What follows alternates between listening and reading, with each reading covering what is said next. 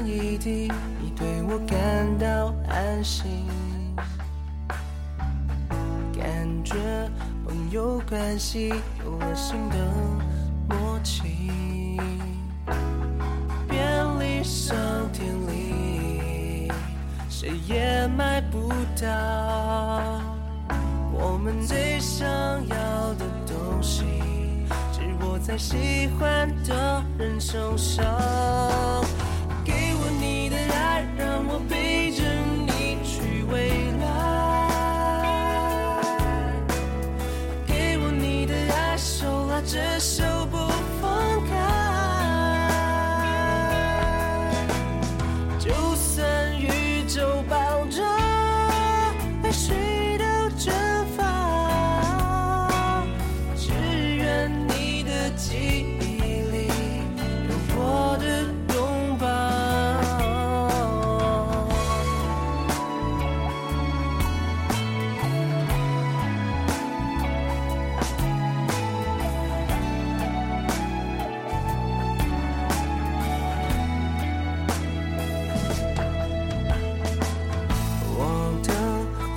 幸福是发现了我爱你，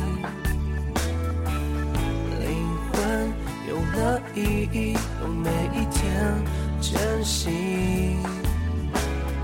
便利商店里，谁也买不到我们最想要的东西，只握在喜欢的人手上。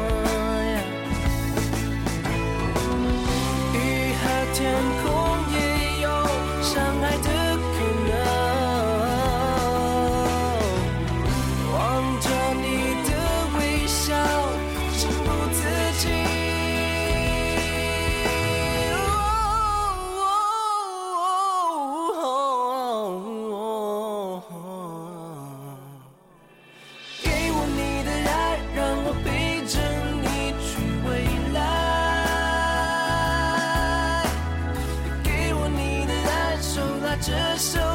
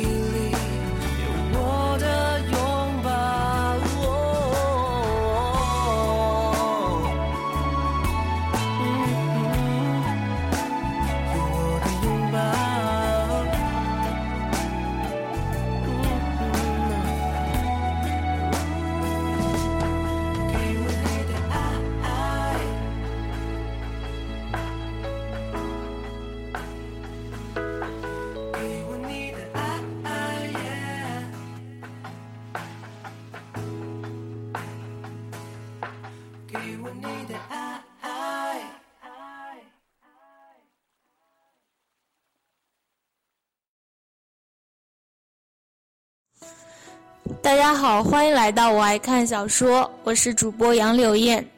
今天要为大家推荐朗诵的小说叫做《重生之药香》。本篇文章讲的是一个古代弃妇重生的故事。《重生之药香》第一章弃妇。天启三年，历时两年的征战终于结束了。伴着双方使节大印在和书上落下，大周与大金以淮水为界，不分君臣，永以兄弟相称。消息传来，两国人民皆欢呼庆贺。只有经历过战火的人，才知道和平是多么的珍贵。大周、京师、宿安、永宁街。是皇家赐予福远宫的宅邸。此时门前彩旗高展，锦带飞扬，锣鼓喧天。福远宫沈普文是大周国的一个传奇。他出身世家，却并没有依靠音容，而是以状元之身入朝，历任三朝的元老。当年大金南下，大周隆庆帝亲征，遭遇埋伏，是他于乱军中将隆庆帝背了出来，身中四箭，护得隆庆帝安然无恙。隆庆帝薨后，皇子夺位混战中。又是他利用六皇子哲登位，才成就了如今的哲帝。要说今年哲帝最高兴的是，莫过于两件：第一，自然是大金终于议和停战，而不是俯首称臣换来的停战；第二，则是福远宫终于选中了袭爵的子嗣。人生没有万事如意。这句话同样应验在德高望重的福远公身上。这样一个传奇人物，却没有嫡亲的子嗣。福远公夫人贤惠，亲为其纳妾十人，却终是无果。傅远公生性豁达，自此后拒绝纳妾。经过多年的挑选，在他七十大寿之际。终于选中了一个族中子弟过继名下。哲帝对这个即将袭爵的过继子弟也很满意。这次与大金的对抗战中，他立下了赫赫战功。这是一个优秀的年轻人，他在沈家族中低微，且身曾有残疾。当看到是他最终站在福远公身边时，所有人都意外而震惊。无可争议，这个年轻人的经历也将要成为大周的一个传奇。七月十八，即一纳亲，福远宫门外喜庆锦袍的司仪们看着不断抬进去的礼盒，使出了吃奶的力气宣唱着，基本上把在朝的官员报了个遍。直到最后，皇帝的贺礼让气氛达到高潮。这是天浩荡啊！门前的小厮一个个挺直了腰背，掩不住满脸红光。京城守备军戒严了整个街道，但依旧挡不住民众看热闹的兴致。爆竹声声，锣鼓喧天。高头大马的迎亲队伍回来，看，那就是沈家公子。传奇出现，伴着一阵阵喧闹，汹涌的民众只要把守备军挤得东倒西歪。马上的公子一身红装，日光下发出刺目的神采，让人不忍直视。在他身后是四人抬的喜轿。大红的轿位上，面绣满了金色喜字，四角悬桃红色彩球，伴着走动，颤颤巍巍，光彩四射，艳羡红了满街大姑娘、小媳妇的眼。我要是能坐一回这样的轿子，死也值了。有女子大声的呼喊，引来一片欢笑声。在这欢笑声中，有人嗤了一声，声音里带着几分凄凉，与这喜庆的气氛霎时不合。但见新人笑，哪闻旧人哭？这是一个老者，他晃了晃满头白发，悠悠叹气。周围的人听见了，知道内情的面上浮上一丝凄然。不知道的好奇的询问。这么说，这位沈公子娶过妻室？他们的话还没说完，就听前方一阵喧哗，有更大的热闹瞧了。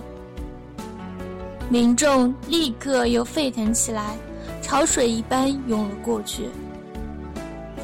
福远宫门前，所有人的视线都看向一个地方，满面皆是震惊。已经迈进大门的一对新人，此时也停下了脚。一个一身素衣裙的女子站在大门正前方，背对着大家。民众们看不到他的形容，只看到那纤弱的身躯在不停地摇摆，似乎一阵风过就要将他吹倒。新郎征战沙场而略显粗糙的脸庞更加粗糙了。浓密的眉头皱了起来，薄薄的嘴唇抿成一条线。他看看这个女子，慢慢的抬起下颌。故事，你待如何？新郎的声音铿锵，似乎战场上刀剑相撞，冰冷而没有感情。场中的女子瑟瑟发抖，似乎被新郎的气势所震慑。